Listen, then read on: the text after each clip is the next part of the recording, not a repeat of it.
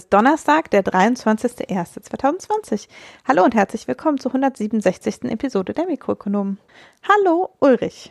Hallo Hanna. Ja, wir äh, sind heute mal wieder in dieser Besetzung.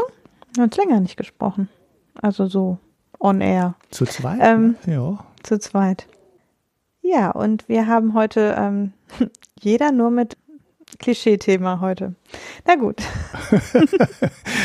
ich verrate jetzt ein Geheimnis. Wir hatten eigentlich vor, uns als äh, Öko-Hanna und Tesla-Ulrich zu begrüßen. Haben aber ich mache sowas nicht mit. ich ich schneide das raus. So. So.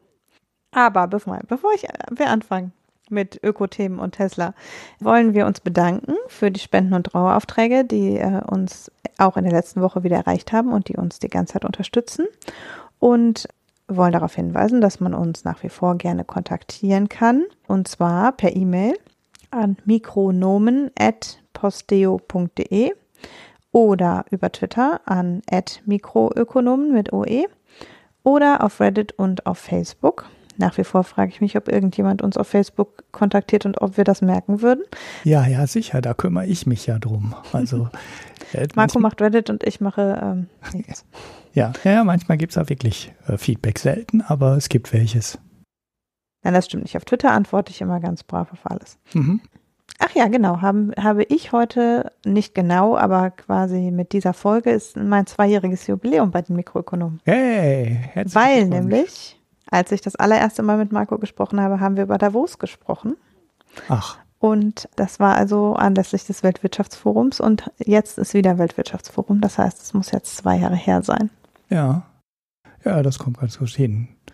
Ja, Ungefähr. Die Frage ist ja immer noch, ob da mal ein kluger Gedanke aus den Schweizer Bergen rausquillt.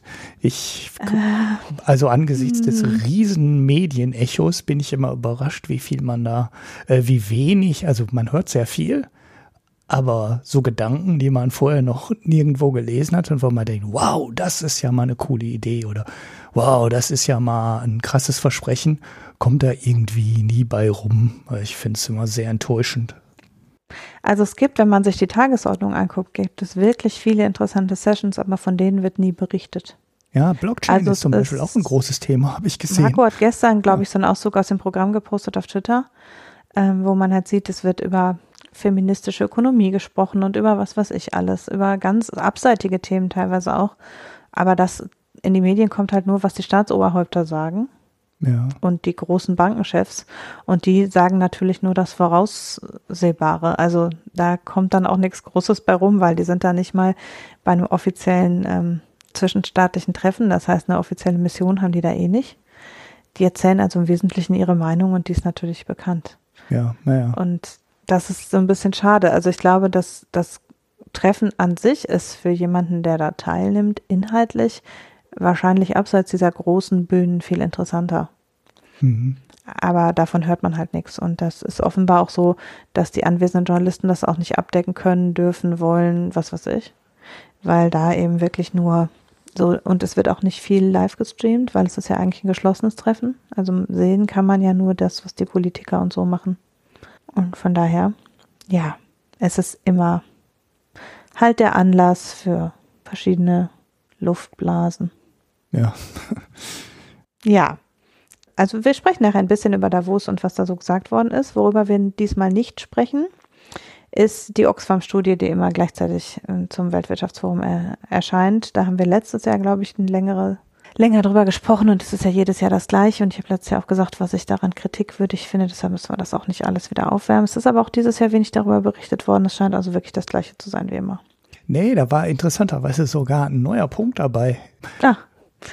Sie haben mal ausgerechnet oder Sie haben versucht ausgerechnet, wie viel unbezahlte Arbeit Frauen Stimmt, leisten. ja, das habe ich auch gelesen. Und das mhm. war äh, total doof, weil sie haben ihre langweilige jedes Jahr auf andere krude Art und Weise äh, berechnete ähm, ja, Vermögensstatistik. Ne? Also x Menschen, den x reichsten mhm. Menschen gehört so viel wie 50 Prozent der ärmsten Hälfte. Da sind sie dieses Jahr irgendwie auf 136, war glaube ich die Zahl, ich habe sie jetzt nicht im Kopf, gekommen, nachdem sie in den Vorjahren ja wo waren? Bei 18 oder Ich weiß nicht, Ja. ne? also viel niedriger. Dieses Jahr ist es mal wieder so äh, Faktor 6 oder 8 nach oben gegangen, was eben auch zeigt, wie, wie, wie sinnlos die Zahl ist und wie komisch berechnet die Zahl ist. Damit haben sie eigentlich den interessanteren Teil der Berechnung, der dieses Jahr halt auch neu war, ne, nämlich unbezahlte Arbeit durch Frauen in der Familie, ja total entwertet, weil doch wieder alle über den, diese komische, ja relativ schwachsinnige Berechnung berichtet haben und relativ wenig über den interessanten Teil, den hätte man auch mal analysieren können. Haben wir jetzt aber leider heute auch nicht für euch als Thema vorbereitet. Hätte man auch mal in die Details schauen müssen. Vielleicht ist der ja doch ausnahmsweise mal interessant. Wobei, langsam zweifelt man ja an der Quelle. Ne? Nach den Berechnungen denkt man schon, ach, irgendeine Studie von Oxfam, die ist eh komisch berechnet, ähm, nicht zuverlässige Zahlen und braucht man sich nicht mit beschäftigen. Aber könnte ja sein, dass dieses Jahr dieser Teil mit der unbezahlten Frauenarbeit doch interessant ist. Naja, haben wir aber nicht gemacht. Vielleicht machen wir es mal in der nächsten oder übernächsten Folge. Ja, wir sprechen außerdem nicht über Donald Trump, der ja sowieso auch nur das Gleiche gesagt hat wie immer. ähm, und auch werden wir über den Brexit nach wie vor erst sprechen, wenn er passiert ist. Und außerdem sprechen wir natürlich auch nicht über alle anderen, die in Großbritannien so ähm, aus verschiedenen Dingen austreten. Aus der Familie austreten, sowas Aus geht ja gar Familie nicht. oder so. Ja. ja. aus dem Presseverbund. Ja, und sondern wir haben im Wesentlichen Geldpolitik und Tesla und das immer gleiche Klimathema. Vorher wollte ich noch ein paar Sachen so ein bisschen nachfassen oder erwähnen, die eigentlich keine große Meldung sind, weil sie nämlich auch so sind wie immer.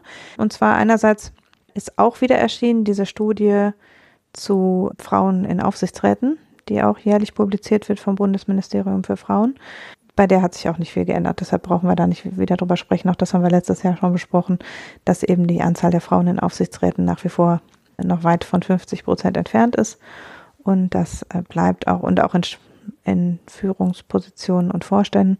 Und das bleibt auch weiterhin so. Wir können den Artikel verlinken, der die aktuellen Ergebnisse zusammenfasst und wo die Ministerin wieder sagt, es muss was getan werden. Und dann können wir ja mal gucken, ob sich bis nächstes Jahr was ändert.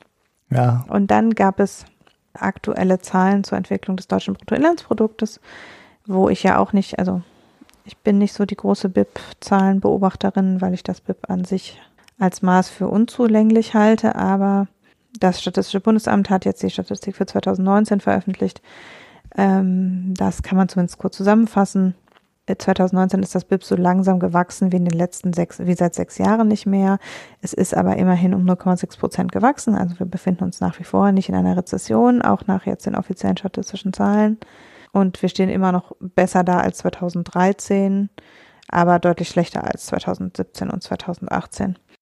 Aber das heißt im Prinzip, wir haben trotzdem immer noch einen lang anwährenden, wenn auch abflachenden Aufschwung. Seit zehn Jahren haben wir ähm, Wachstumszahlen.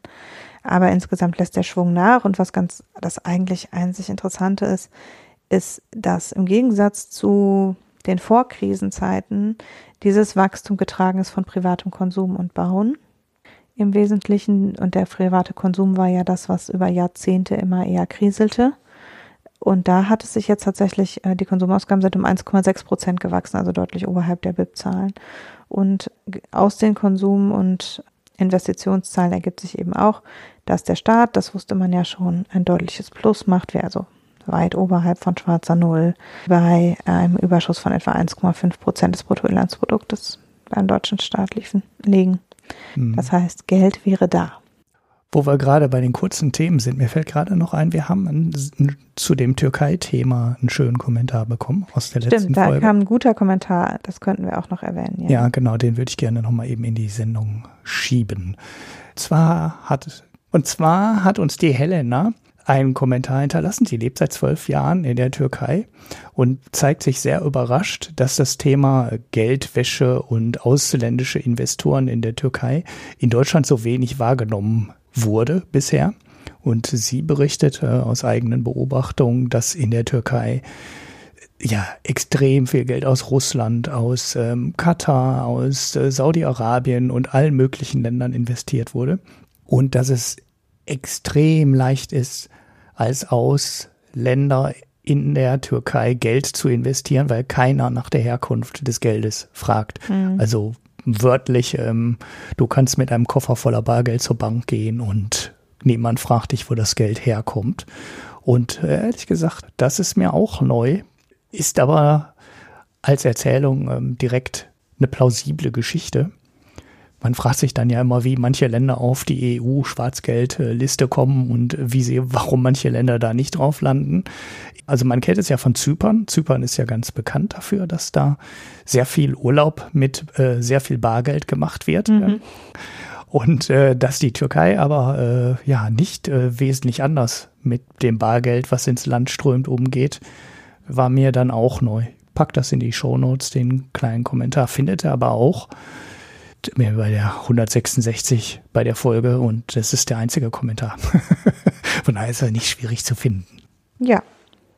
Aber stimmt, das war eine sehr sinnvolle Ergänzung, so Innensicht. Und damit hätte, würde ich aber dann die Kurzmeldungen schließen. Mhm. Fangen ähm, an mit einem sehr aktuellen Thema, nämlich von heute.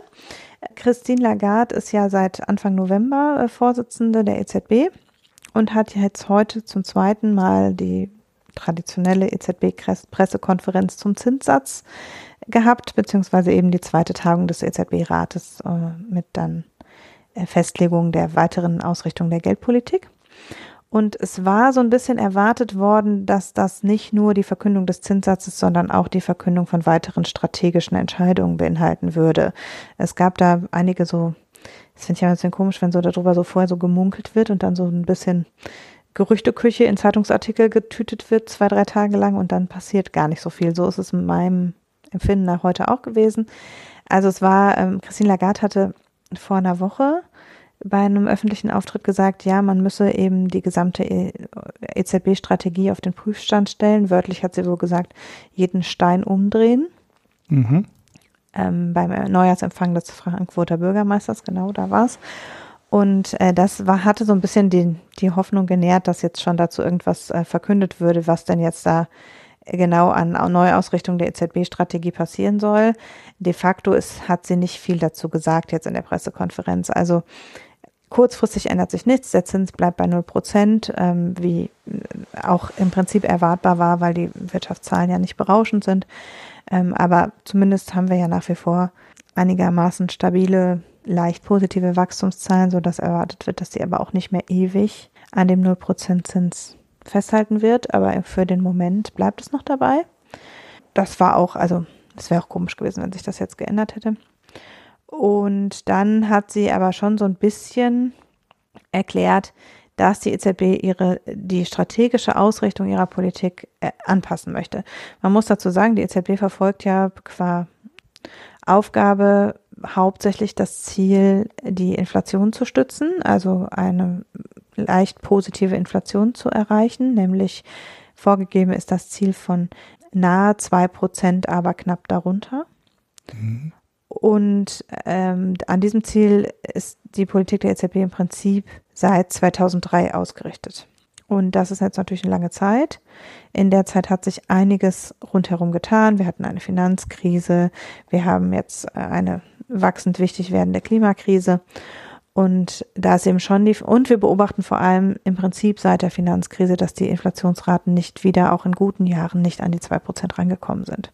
Also, dass wir im europäischen Mittel eben bei 1,2, 1,3 Prozent verharren und weiter geht es nicht rauf. Mhm. Und unter anderem wegen dieser relativ geringen Inflation hat die EZB jetzt über so lange Zeit schon eine sehr expansive Geldpolitik gefahren, also mit sehr niedrigen oder Nullzinsen agiert, weil sie eben eigentlich den, die Aufgabe hätte, im Moment die Inflation weiter anzuregen.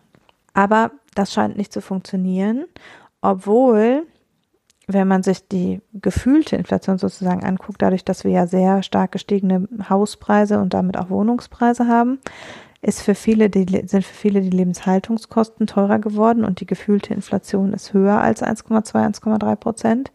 Das heißt, es ist auch eine gewisse Unzufriedenheit zu spüren damit, äh, dass die EZB an diesem 2 Prozent Ziel festhält, anstatt was gegen die niedrigen Zinsen zu tun, die ja letztlich die stark steigenden Hauspreise bedingen. Und in diesem Spannungsfeld könnte die EZB natürlich jetzt sagen, okay, es hat sich scheinbar nicht bewährt, dieses Ziel weiter zu verfolgen, das scheint nicht mehr realistisch zu erreichen, wir müssen das anders machen. Diesen Satz hat Christine Lagarde jetzt heute so nicht gesagt, sondern sie hat gesagt, sie werde sich mit vielen Menschen darüber unterhalten, äh, wie die EZB künftig ihre Politik ausrichten sollte. Also sie hat nicht gesagt, wir streben demnächst 1,5 Prozent an oder wir gucken nur noch, dass es positiv ist oder was auch immer im Raum stand war, dass man sagen könnte, wenn die Inflation längere Zeit unter zwei Prozent war, dürfe die EZB dafür dann in einem starken Aufschwung auch mal bis 2,5 Prozent, also so einen symmetrischen Korridor um zwei Prozent, der eben drunter und drüber ist, könnte man wahlweise verfolgen statt diesem 2 Prozent Ziel. Die Fed hat schon letztes Jahr äh, ihre Ziele angepasst und deshalb ist die EZB jetzt auch so ein bisschen da, zieht die EZB wahrscheinlich nach. Und äh, Christine Lagarde hat neben eben dem, dieser Ankündigung, dass sie ähm, schon irgendwie gedenkt mit allen Leuten, also dass die, äh, der EZB-Rat sich mit allen möglichen Menschen austauschen wird, wie die künftige Strategie ausgerichtet sein könnte. Also sie hat konkret gesagt, wir werden eine ganze Reihe von Themen überprüfen. Die Überprüfung wird damit zu tun haben, wie wir liefern, wie wir messen, wie wir kommunizieren, wenn es um die Entscheidungsfindung, die Veröffentlichung und die Öffentlichkeitsarbeit geht. Also nicht nur um das Inflationsziel, sondern eben auch um die Kommunikation der EZB-Strategie und der EZB-Politik.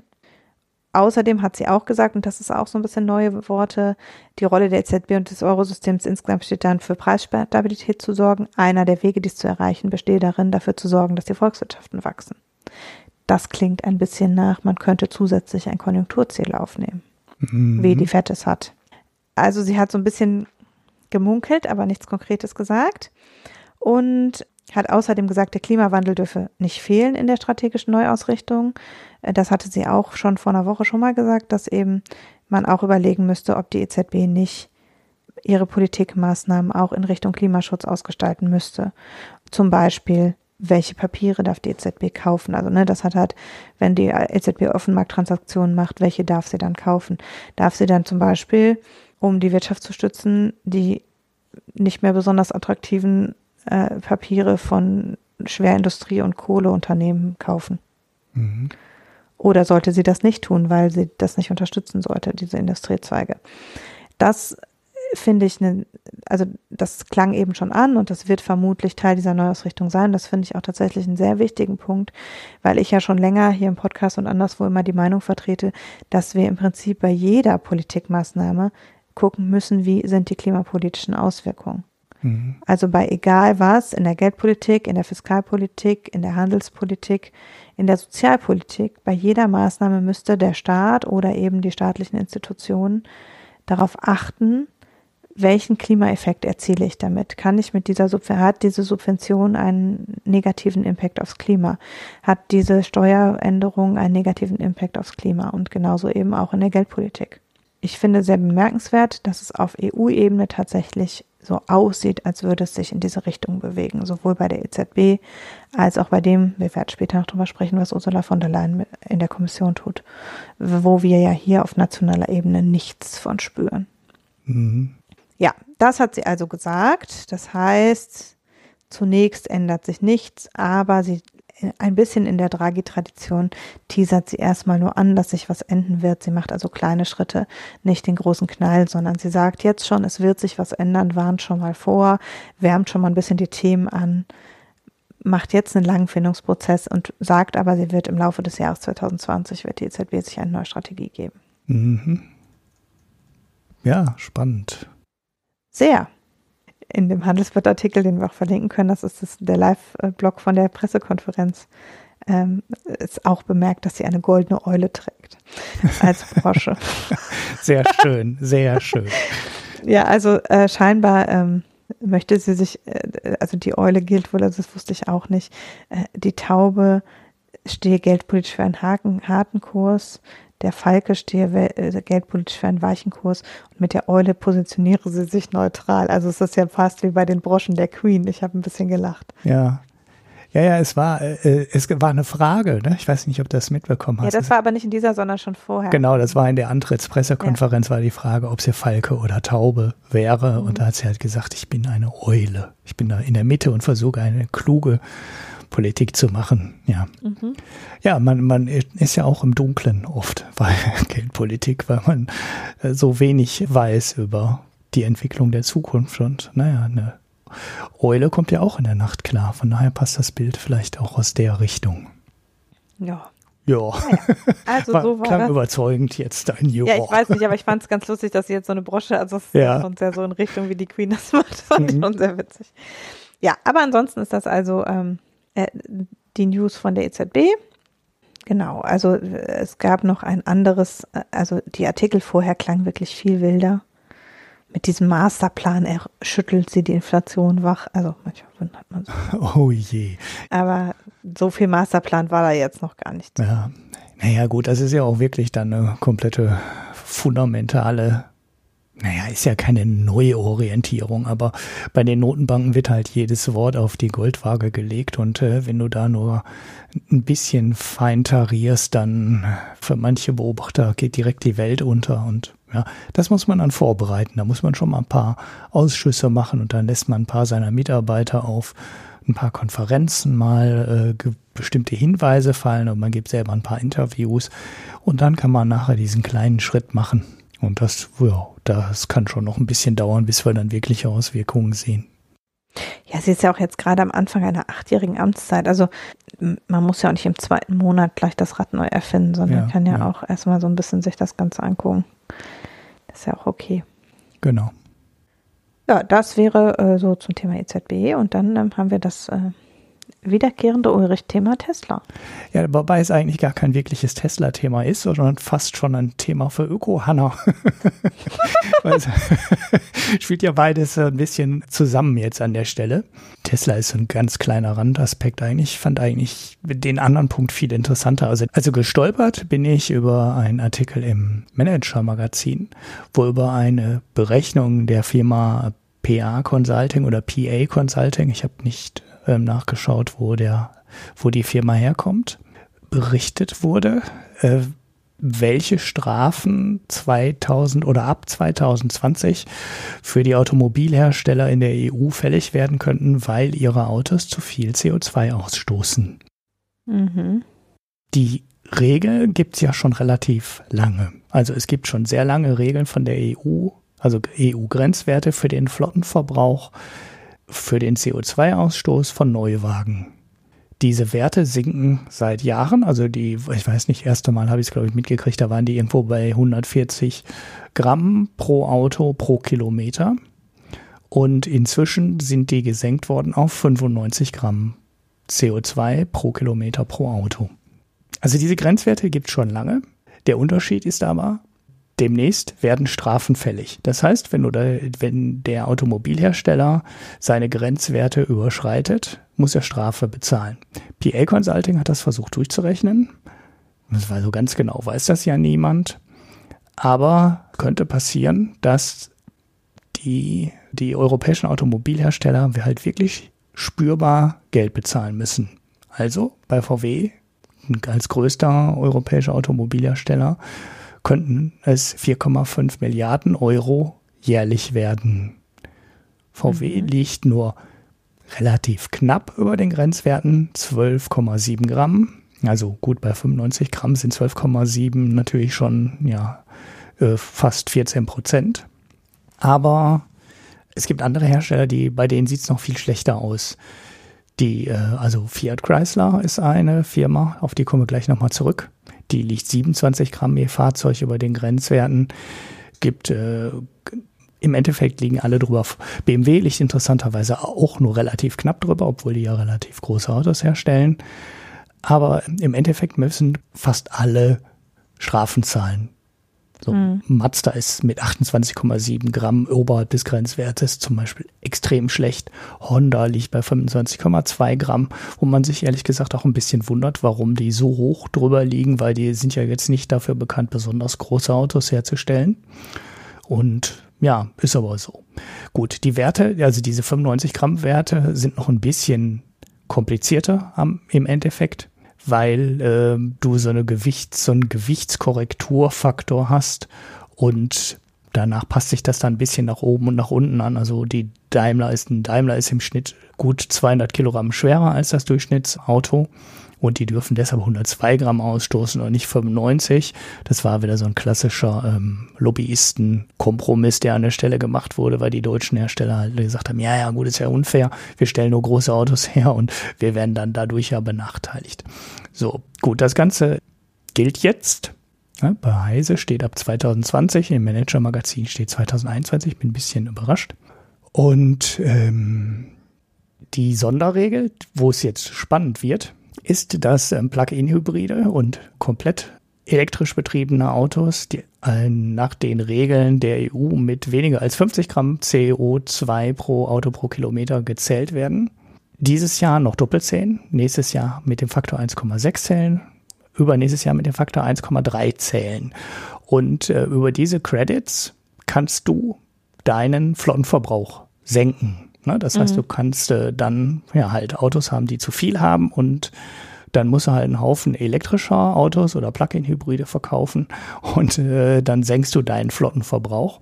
Und da kommt jetzt Tesla ins Spiel, weil Tesla hätte ja jetzt äh, nur batterieelektrische Autos und ja. ist bei 0 Gramm in der Berechnung. Ähm, Im Gegensatz zu den USA nützt, nützt Tesla das in Europa aber nichts. In den USA haben die die Verrechnung so gemacht, dass wirklich diese Zertifikate frei handelbar waren auf dem Markt. Also Tesla mhm. konnte für jedes Auto halt äh, ein 0 Gramm Zertifikat quasi verkaufen und das dann an den Höchstbietenden verkaufen. In Europa geht das nicht.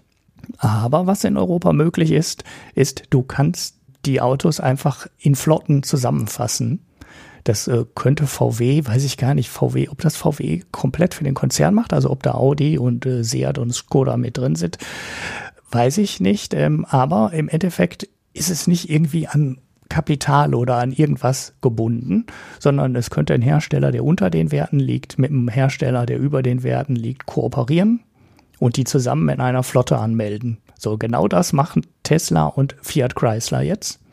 Und Fiat Chrysler zahlt Tesla dafür Geld. Mhm. So, das sind so geschätzt. Ach, ist das schön. Ja, das sind so geschätzt äh, 200 bis 250 Millionen. Die genauen äh, Bedingungen des Vertrags kennt keiner. Und deshalb zählen jetzt ab 2020 alle Teslas, die in Europa verkauft werden, zur Flotte von Fiat Chrysler. Ja. So. Fiat senkt dadurch seinen Flottenverbrauch. Wie ich gerade schon gesagt habe, der Fiat-Verbrauch ist 27 Gramm über den Grenzwerten. PA Consulting errechnet daraus eine Strafe von 2,4 Milliarden Euro. So jetzt kommen die Teslas da rein. Gut, Tesla wird jetzt nicht so wahnsinnig viel Autos verkaufen. Fiat ist ja dann doch relativ groß, aber vielleicht reicht es dann von Fiat halt doch über den Flottenverbrauch und die Doppelberechnung, die die Elektroautos am Anfang bekommen, ja, das halt von 27 Gramm Überschreitung auf 15 oder 20 zu senken und dadurch die Strafe zu reduzieren. Und naja, gut, das werden sie sich schon gut durchgerechnet haben. Tesla bekommt da Tesla bekommt das Geld und äh, Fiat äh, muss das Geld halt bezahlen. Das ist dann deren, deren Strafe, die sie für äh, ja, Schlaf, äh, Penntüterei bekommen haben, weil sie halt nicht schnell genug die Grenzwerte eingehalten haben, die ja jetzt auch nicht überraschend kommen, ne? weil die stehen halt wirklich lange fest und die werden auch schon seit langem jedes Jahr immer weiter äh, gesenkt und naja, Fiat packt's halt nicht und muss jetzt dafür blechen.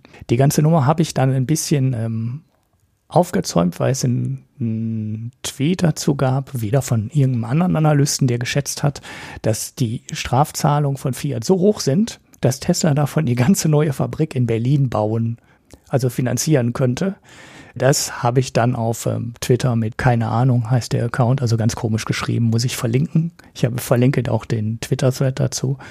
Und das ist dann doch ein bisschen arg optimistisch, weil die Fabrik wird wahrscheinlich eher so bei den Baukosten in der Größenordnung von 4 Milliarden Euro liegen. Das ist die offizielle Zahl, die Tesla rausgegeben hat. An manchen Stellen steht auch 4 Milliarden Dollar, aber ist ja jetzt nicht so der Riesenunterschied.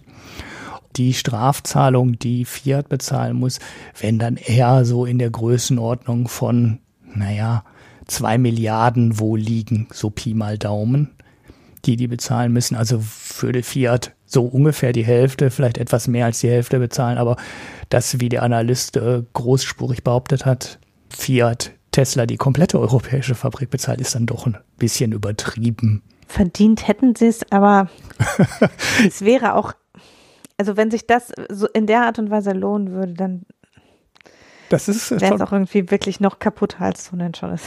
Ja, ja, ja, ja, das äh, ist schon lustig, dass die sich hier die Konkurrenz äh, quasi ins eigene Land holen. Also Fiat ist ja jetzt nicht deutsch, aber ne, wenn Europa jetzt als mhm. Wirtschaftsregion betrachtet und denen sogar den Aufbau der Fabrik komplett finanzieren. Aber ich meine, die Hälfte ist halt auch schön für Tesla. Und diese Verrechnung von den CO2-Zertifikaten war ja auch lange ein Grund, warum Tesla mal kurzzeitig in Quartalen Gewinne gemacht hatte. Inzwischen sieht es mhm. anders aus, aber als sie einmal irgendwann mal so einen Quartalsgewinn gezogen haben, da hatten wir es hier auch im Podcast, da haben sie nämlich genau das gemacht, da haben sie die CO2 ja, die sie ja dann, wo sie ja zu viel von haben, halt auf einen Schlag verkauft an die Konkurrenz und dann haben sie mal ein Quartal Gewinne ausgewiesen, bevor es dann wieder ein paar Quartale richtig böse negativ wurde, als sie die Model 3 Fabrik dann finanzieren mussten. Naja gut, aber das ist lange her. Das suche ich auch nicht mehr raus, weil das finde ich, glaube ich, in den alten Folgen nicht mehr. Das könnte so Folge 30 oder sowas gewesen sein. Naja gut, das war ähm, das Öko-Auto-Thema von meiner Seite. Ja, ich habe heute einen ganz bösen Artikel über Hybride gelesen. Ja. Dass ja die, dieser Dienstwagenprivileg für Hybridautos alles nur noch schlimmer macht, weil die Leute alle das nicht elektrisch fahren und dann ist es halt letztlich schlechter, weil die Autos schwerer sind. Ja, ja, das ist die, die, also die Stelle in der ganzen Förderung ist, es ist ja nur Lobbyistenkompromiss. Ja. Ne? Das, da, da geht es um nichts anderes als BMW und Mercedes, ähm, das zu erlauben, in die 50, 60, 80.000 Euro Autos, so ein, ja, für 3.000 oder 4.000 Euro einen Elektromotor einzubauen mit ein bisschen Akku. Und das tut in der Preisklasse keinem wirklich weh. Wird ja jetzt auch noch gefördert, ne? Also wenn die genau, Förderung. Genau, jetzt ja noch die Prämie, dra Prämie drauf. Ja, sie kriegen erstens dieses ja. Dienstwagenprivileg, was ja auch greift bei den Autos. Ja. Es gibt die Prämie, die demnächst erhöht wird, also der Staatsanteil, der von zwei auf zweieinhalb hochgeht. 3000 für reine Elektroautos, zweieinhalb für Hybride. Das ist ja auch noch nicht durch, weil die das irgendwie EU-rechtlich, glaube ich, noch absegnen ähm, lassen müssen. Das sollte ja eigentlich ab Jahresanfang gelten, ist aber noch nicht erhöht worden. Ja, da geht's geht's nur darum und dann gibt der Staat zwei den Hybridautos irgendwie zweieinhalbtausend aus der Staatskasse, was den Automobilhersteller naja 4000 Euro mehr Baukosten bringt und das ist eine Subvention in einer Höhe, die nicht geht.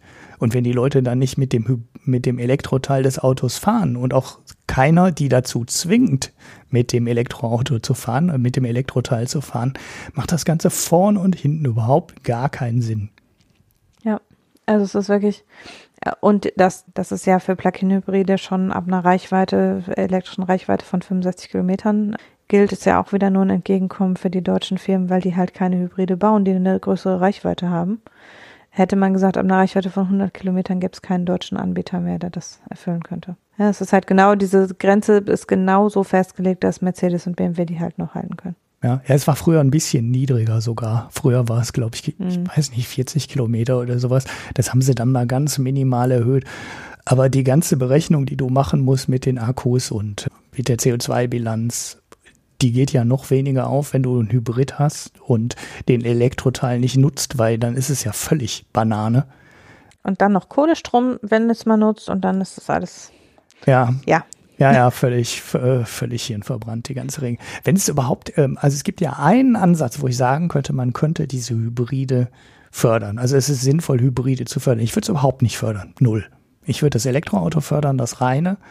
Und ähm, Hybride würde ich nur dann fördern mit Staatsgeld, wenn du so eine GPS-Steuerung da reinbekommst. Das geht. BMW macht ja. das. Und ähm, da könntest du dann wirklich GPS gesteuert am Anfang einer Umweltzone den Verbrenner zwangsweise abschalten. So, und mhm. bis dahin musst du da, und in der Innenstadt, wo die Luftbelastung halt hoch ist, die ähm, Schadstoffbelastung hoch ist, Luftbelastung ist gut, ne?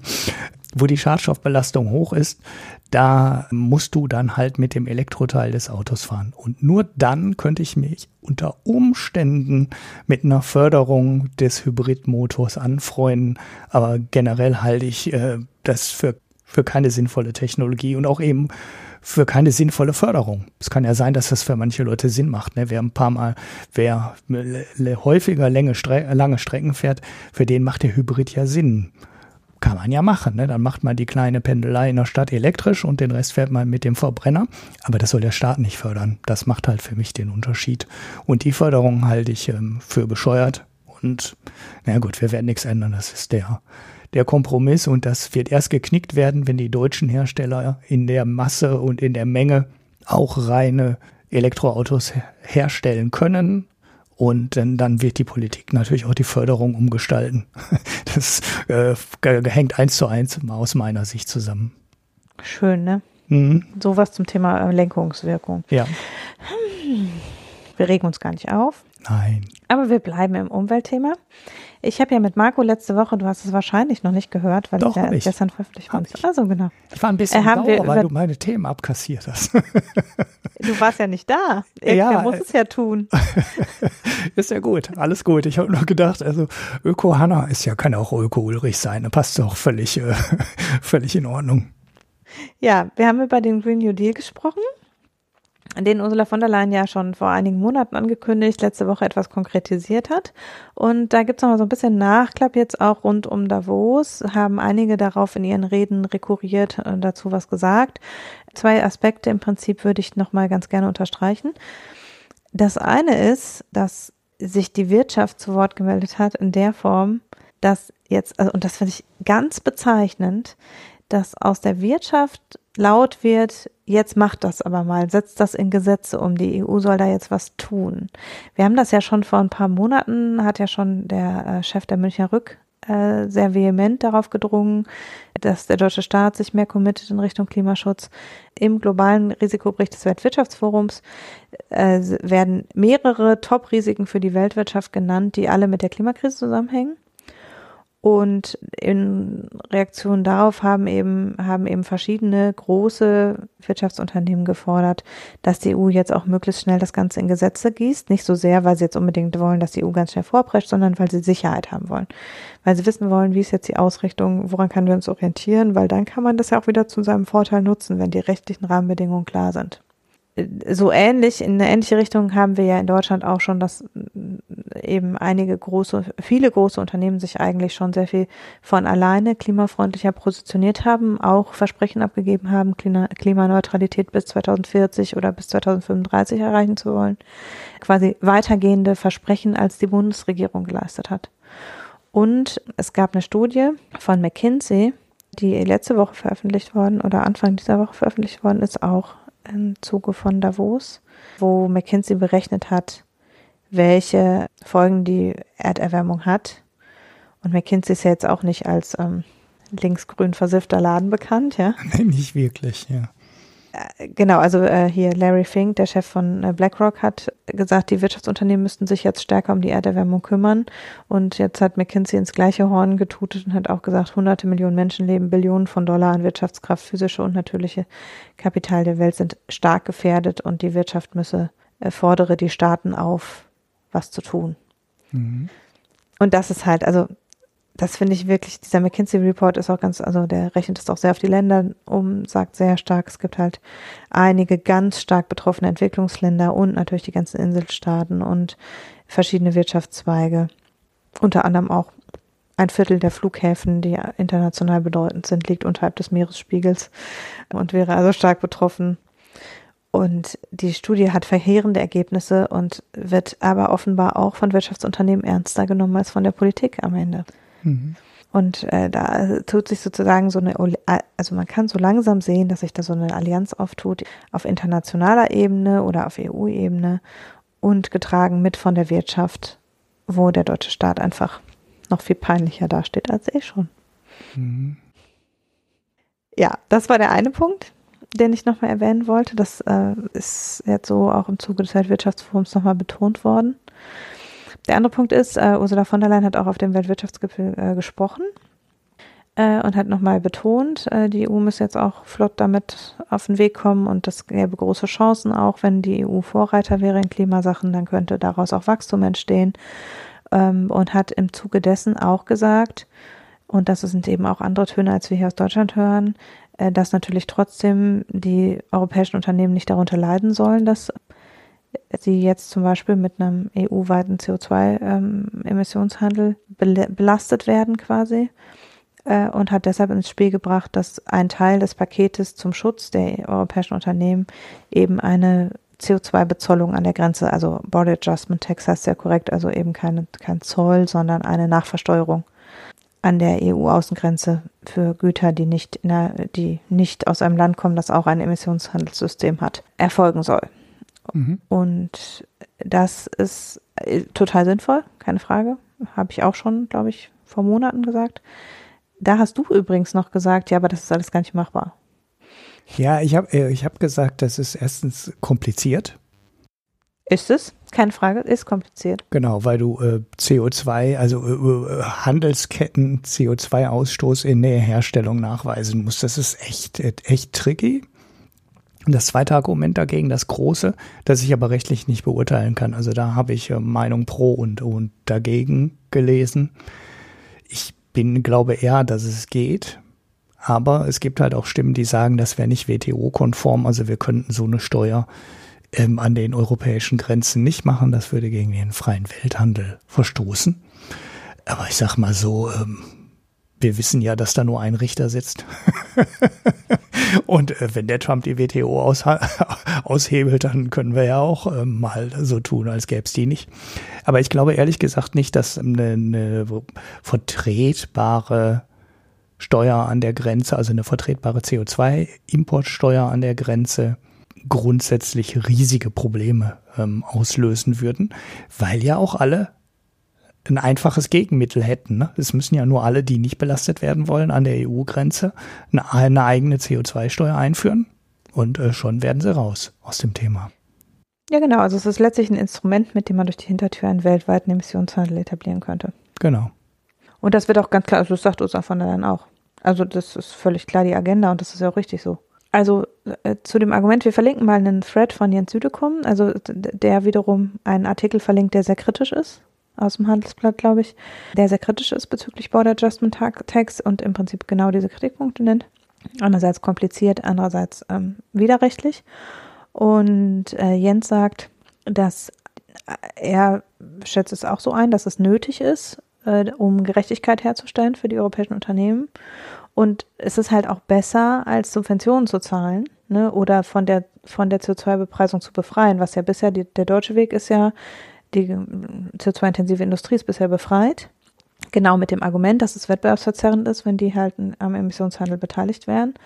Aber es ist halt viel schlauer, das außen an der Außengrenze abzufangen und für die anderen gleiche Bedingungen herzustellen, weil man damit den Effekt dieser Politik über die eigenen Landesgrenzen hinaus ausrollen kann, quasi. Und mhm. das funktioniert mit jedem anderen Standard auch. Das ist halt, was er auch sagt. Wir haben auch viele andere hohe Standards in der EU die auch unterlaufen werden in anderen Ländern, also äh, in Bezug auf viele, viele Verschmutzungsstandards und Reinheitsstandards und so weiter, ist klar, dass chinesische Produkte, äh, dass das halt in anderen Ländern unterlaufen wird. Aber da ist es eben so, dass man ein Zulassungsverfahren durchlaufen muss und dass die Produkte dem europäischen Standard entsprechen müssen, wenn sie in die EU importiert werden sollen.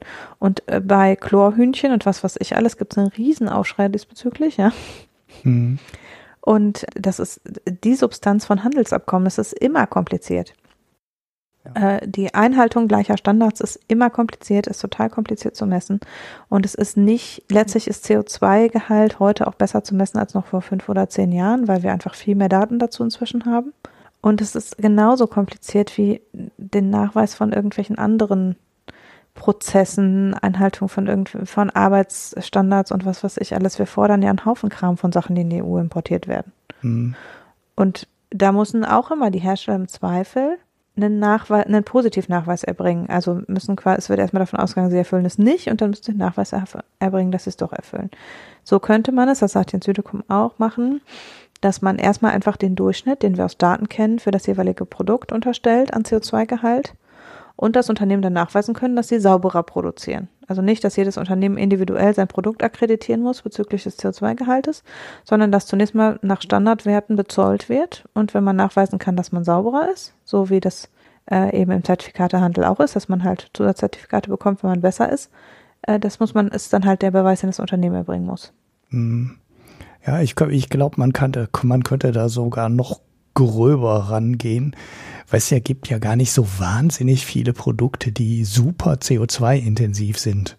Ne, also Stahl, Beton und so weiter, da hat man halt ein paar große. Aber bei vielen Sachen ist der CO2-Ausstoß halt nicht so wirklich super extrem. Beton importieren wir nicht aus China, weil das ist ein Produkt, das stellst du vor Ort her.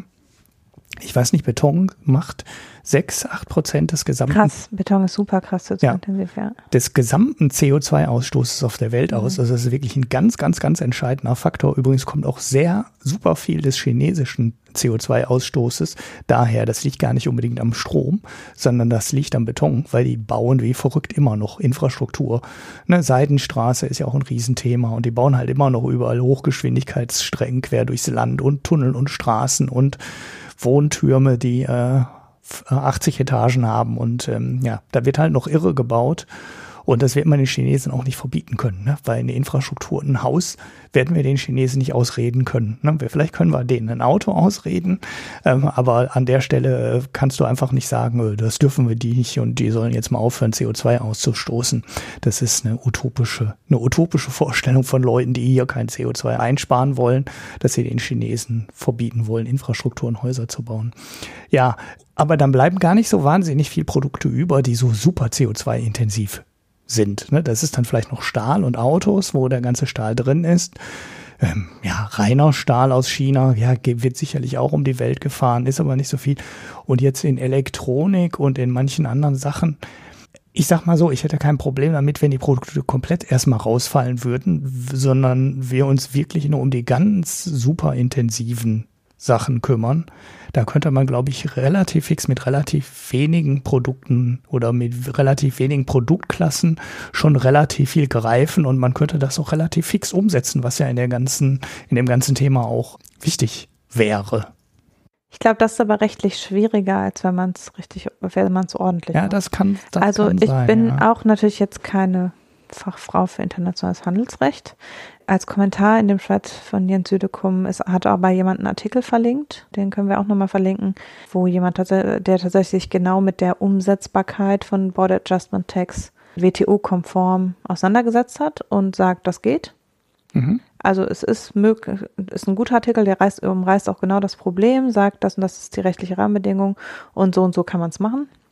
Und die sagen halt, es ist mit dem General Agreement on, on Taxes and Tariffs, also dem, dem Basisabkommen der WTO, äh, ist es vereinbar, dass man den Ausgleich für eine im Inland anfallende Steuer erhebt, weil es eben nicht wie ein Zoll zu behandeln ist. Also Jens Ökum vergleicht es in seinem Thread auch mit der Mehrwertsteuer. Wir haben unterschiedliche Mehrwertsteuern und es ist völlig selbstverständlich, dass wir an der Grenze nachversteuern.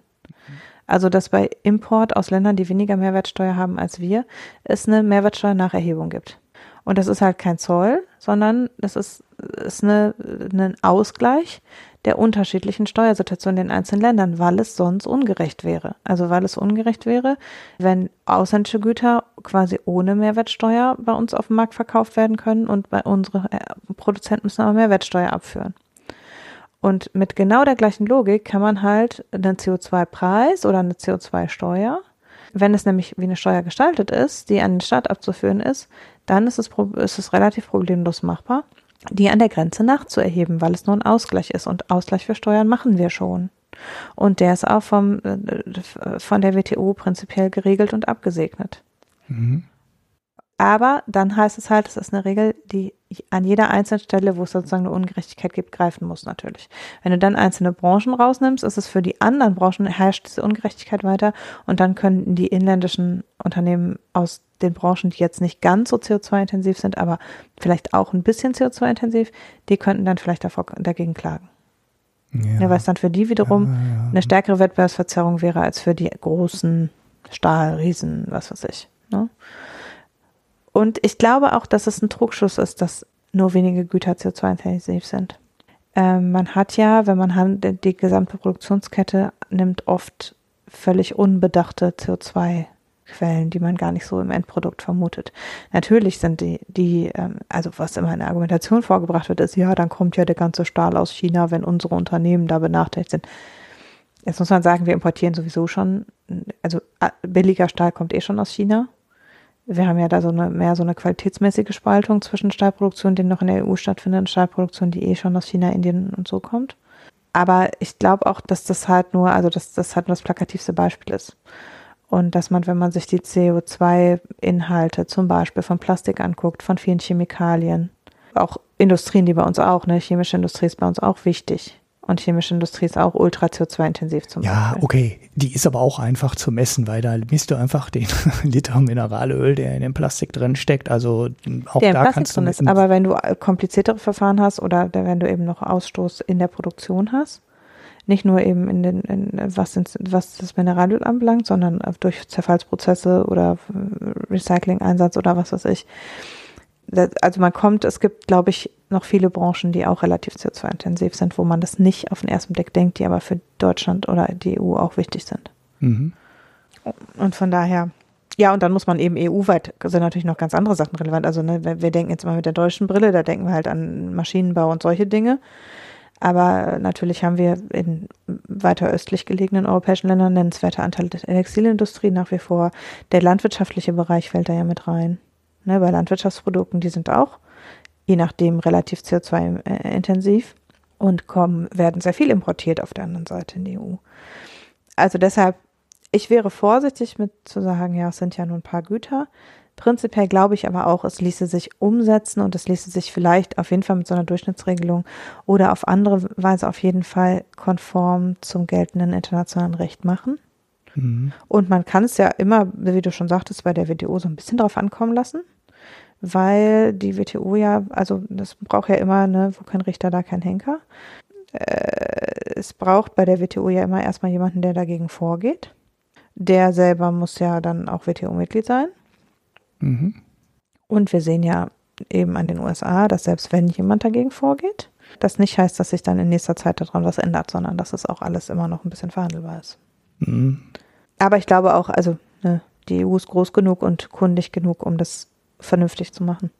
Ja, ja. Also mir geht es bei der, bei meinen groben Vereinfachungen auch eher darum, das schnell umsetzen zu können und mhm. nicht da erst zehn Jahre rumrechnen zu müssen, bevor man diese Steuer einführt.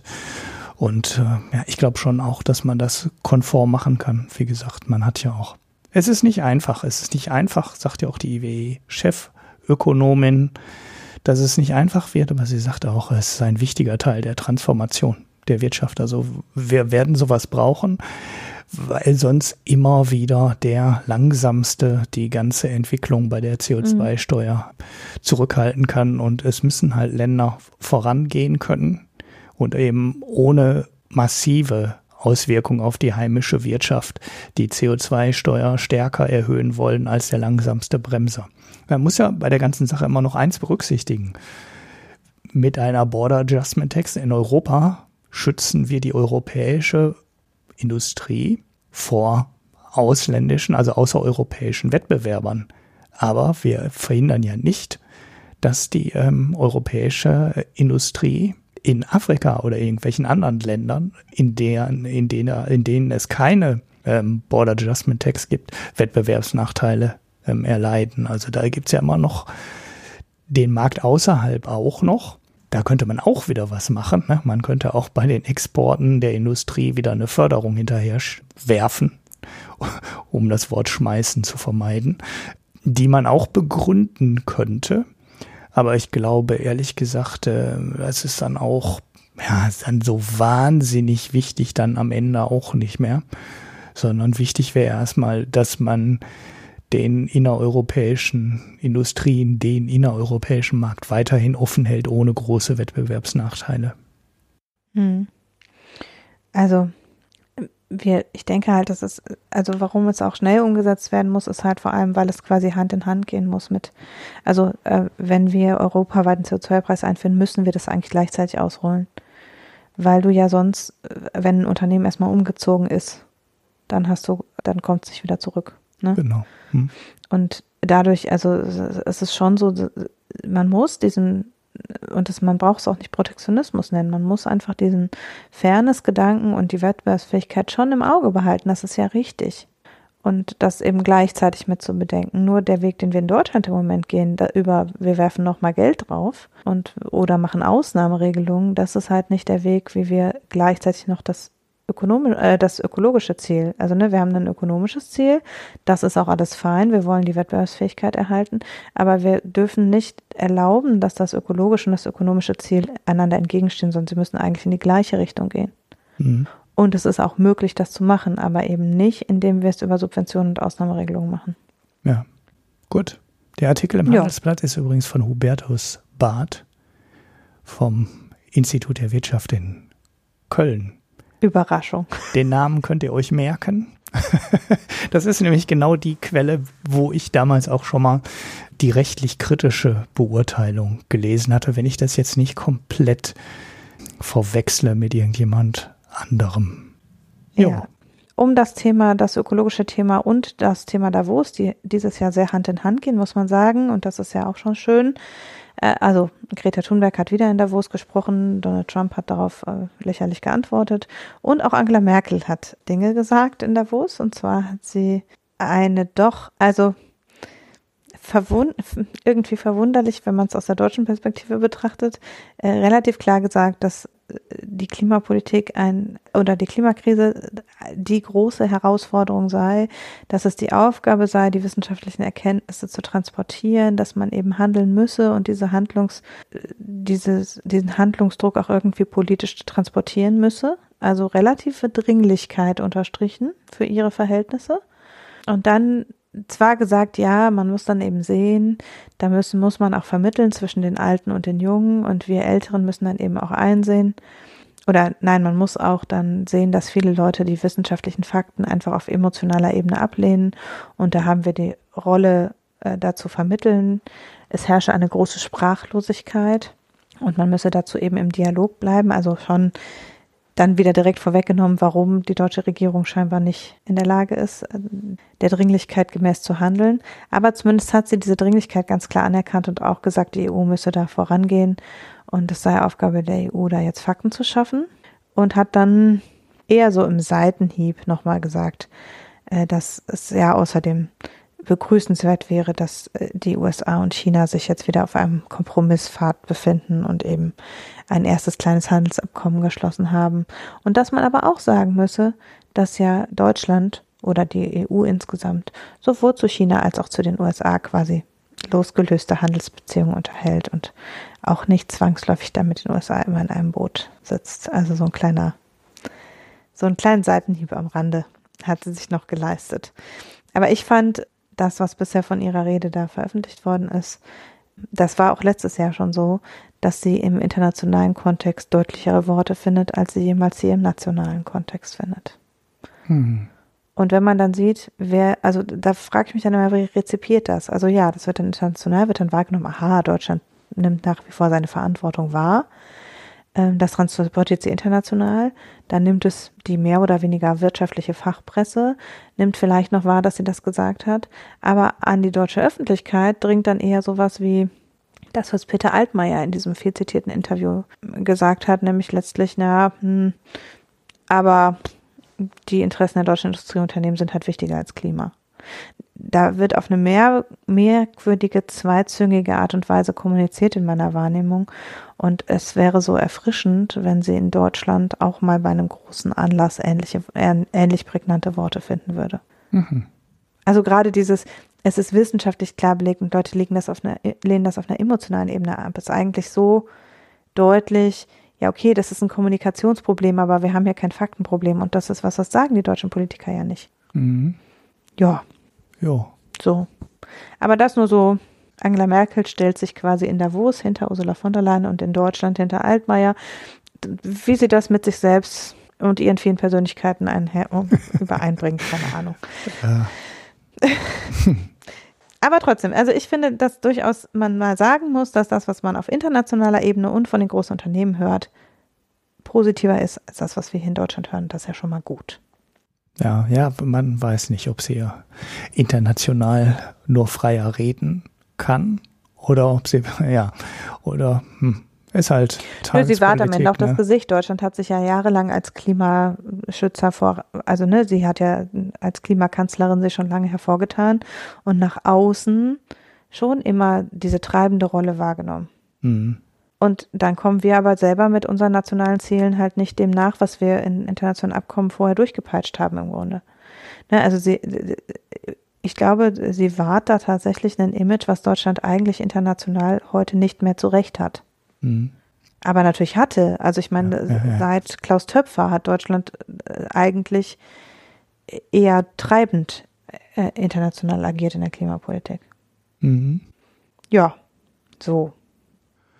Machen wir das Klimathema für heute zu. Ich habe schon wieder nicht über meine Recherchen geredet, die ich eigentlich gemacht habe oder noch mache zu den wissenschaftlichen Erkenntnissen dazu. ja.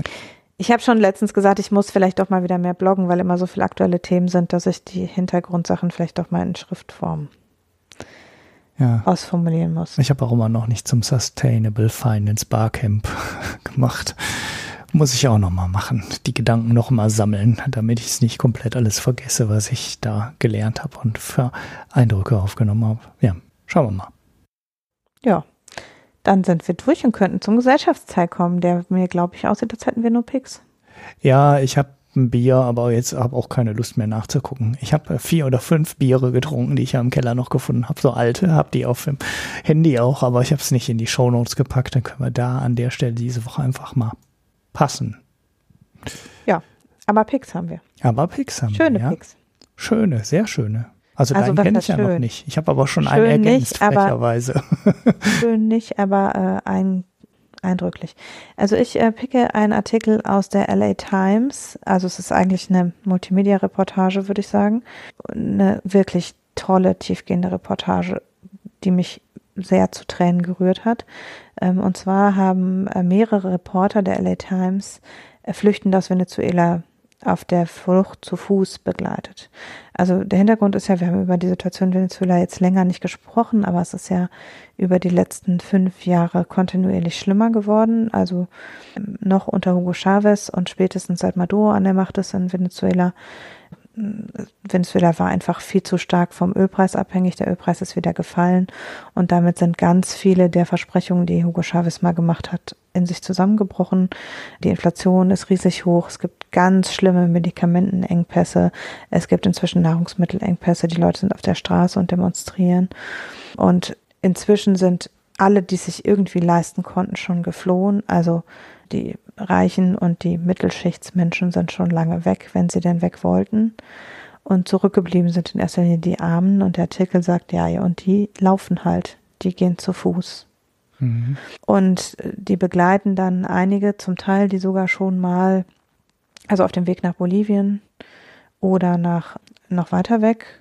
Also die gehen halt erstmal über einen bestimmten Grenzübergang nach Kolumbien, genau und von da aus dann unter Umständen noch weiter Richtung USA oder Richtung ähm, Richtung Peru oder andere Nachbarländer. Aber erstmal ist es, äh, konzentriert es sich quasi an einem Grenzübergang zwischen Venezuela, äh, Venezuela und Kolumbien. Äh, geschätzt ungefähr 5000 Menschen am Tag passieren diesen Grenzübergang. Mhm. Äh, das ist so eine Brücke aus Sandsäcken über einen Fluss und dann landen die da in so einer Grenzstadt, wo es nichts gibt. Und da fängt das Rote Kreuz sie auf, versorgt sie mit dem Nötigsten und dann überqueren die einen Bergpass.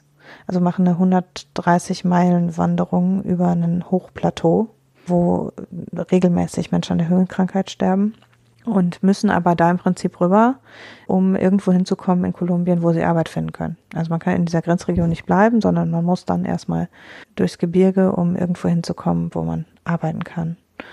Und dann sind eben so ein paar Menschen werden dann begleitet, deren Geschichte erzählt und wo sie an, und dann gehen die halt so diese Strecke, also es ist halt so entlang der Strecke werden verschiedene Leute interviewt oder für ein oder zwei Nächte begleitet und ich fand das sehr eindrücklich, auch die Fotos sind ganz eindrücklich und ganz, ganz schlimme Schicksale letztlich. Und natürlich auch was, wo man viel zu wenig hinguckt. Mhm. Also, wenn die nicht gerade versuchen, in die USA zu kommen und da zu Fuß unterwegs sind, dann ähm, geht das ja, läuft das ja so ein bisschen unterm, unterm Radar, die ja. Krise da. Ja, sechs Millionen Menschen inzwischen, ne, die ja, ja aus Venezuela ja, geflohen. Ist jetzt ja, nicht so, ja, aber kann man schon, schon ein sagen. Teil der Bevölkerung. Ja, das ist schon sehr, sehr, sehr extrem. Jo, ich hab, hätte auch noch zwei Links dazu. Also einen, ich hatte nämlich die, die 6 Millionen Zahl habe ich aus dem Podcast. Natürlich. Mhm. Von NPR, Planet Money, wie immer. Da kam nämlich eine ganz interessante Zahl, und zwar ist die Inflation deutlich zurückgegangen. Also jetzt nicht mehr, weiß ich nicht, wie viel das waren, 1,5 Millionen Prozent pro Jahr, sondern jetzt sind es nur noch 800 8900 Prozent. Und das hat jetzt zu der absurden Situation geführt, dass Venezuela jetzt wohl gar nicht mehr wirklich versucht, neues Geld zu drucken, sondern die akzeptieren jetzt offensichtlich an vielen Stellen den Dollar als äh, Schwarzmarktwährung. Was dann dazu geführt hat, dass wohl ja auch sich die Preise dadurch stabilisiert haben. Und ja, unter Chavez ist wohl sehr, sehr streng darauf geachtet worden, dass du nirgendwo mit Dollar offiziell bezahlen kannst. Das scheint im Moment aber einfach keinen mehr zu interessieren. Das scheint keiner mehr Vorbei. zu kontrollieren. Ja. Und ähm, das wird jetzt also so eine mehr oder weniger offizielle Zweitwährung. Was natürlich dann sehr hilfreich ist für die Leute, die irgendwie an Dollars kommen. Ne? Also, was weiß ich, Verwandtschaft im Ausland haben und dann Dollars dir rüberschicken können. Oder du hast äh, Verwandte, die mal irgendwann nach Spanien zum Beispiel ausgewandert sind und die dich dann von da, von dort aus unterstützen können. Und die Situation ist jetzt so, dass aufgrund der extremen Inflation die einheimische Währung so stark gefallen ist und der Dollar halt stabil ist, dass inzwischen geschätzt wird, dass der Wert der in Venezuela umlaufenden Dollars höher ist als der Wert der einheimischen Währung. Fand ich eine ganz interessante Geschichte, geht wohl auf einen Business Week Artikel zurück.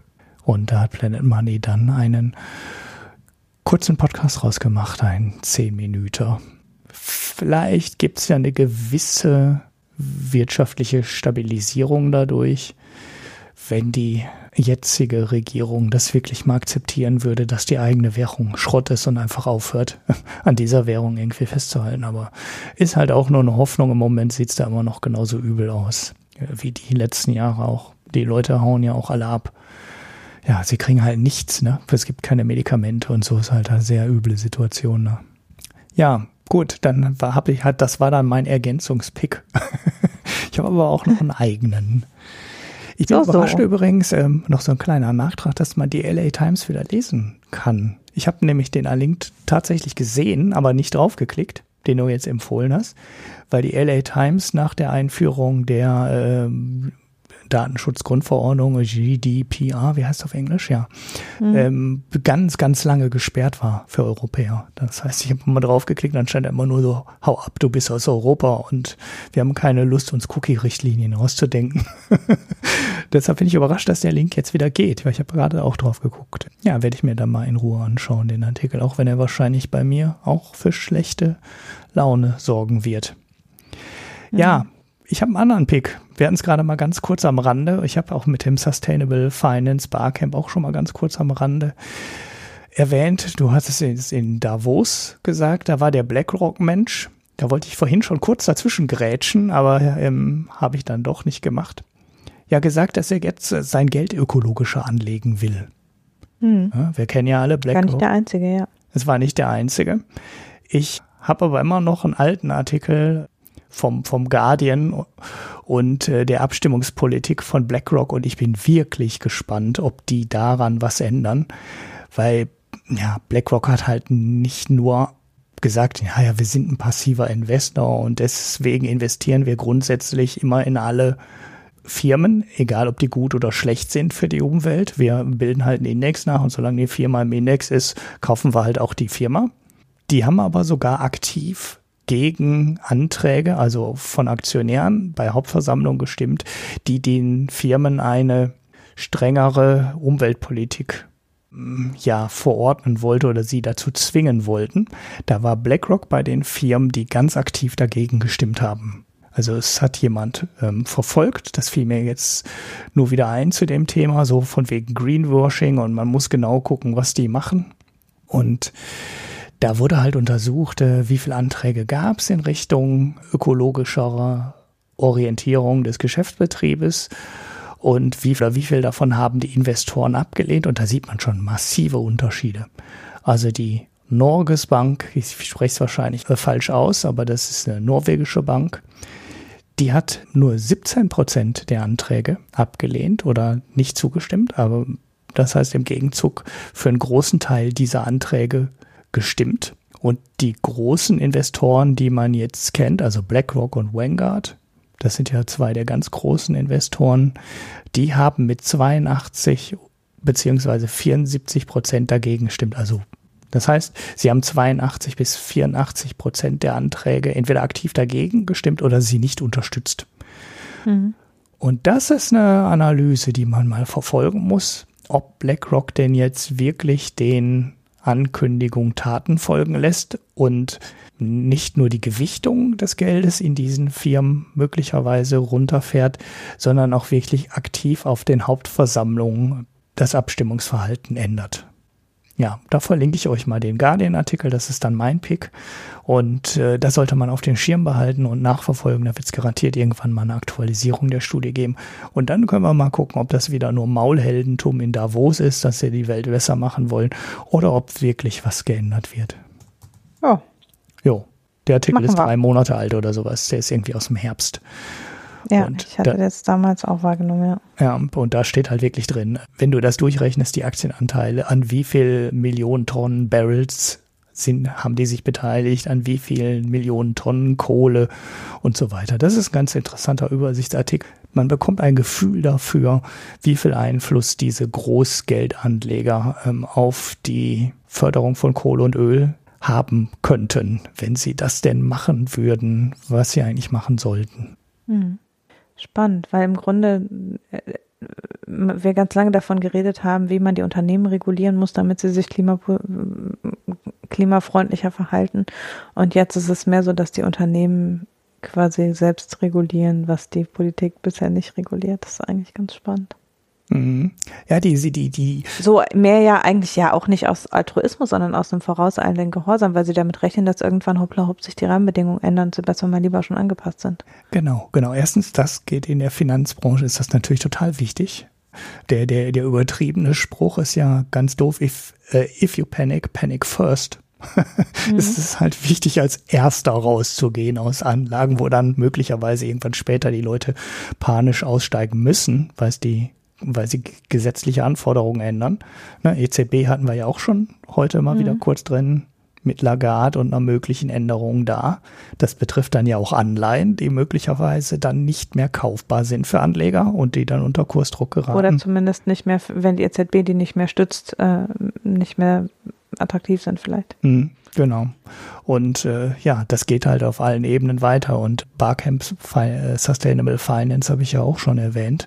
Und da gibt es eine ganze Menge Leute, die sich darüber massiv Gedanken machen, auch aus der anderen Ecke näher. Ne? Also nicht mhm. nur aus der Geldanlage-Ecke, sondern eben auch aus der Kreditvergabe-Ecke, die sich ganz klar Gedanken darüber machen, können und dürfen und sollen wir in bestimmte Branchen noch Kredite vergeben. Dabei geht es ihnen auch nicht um Gutmenschentum, sondern geht es einfach darum, dass die keine Kredite mehr an Branchen vergeben wollen, die unter einer, unter einer hohen CO2-Steuer zum Beispiel einfach leiden könnten. Da sagen die, ja, die geben wir nichts mehr, weil wir wissen nicht, ob sich das Geschäftsmodell 2025 noch rechnet. Da geben wir denen heute keinen Kredit mehr oder ziehen wir uns zurück aus den Branchen.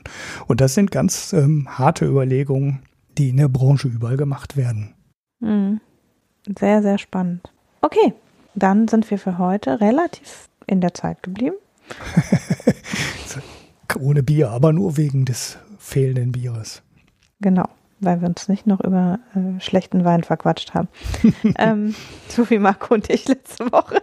ähm, dann äh, sind, glaube ich, nächste Woche Mal nachdenken. Mal schauen. Wir wissen noch nicht, wer nächste Woche dran ist.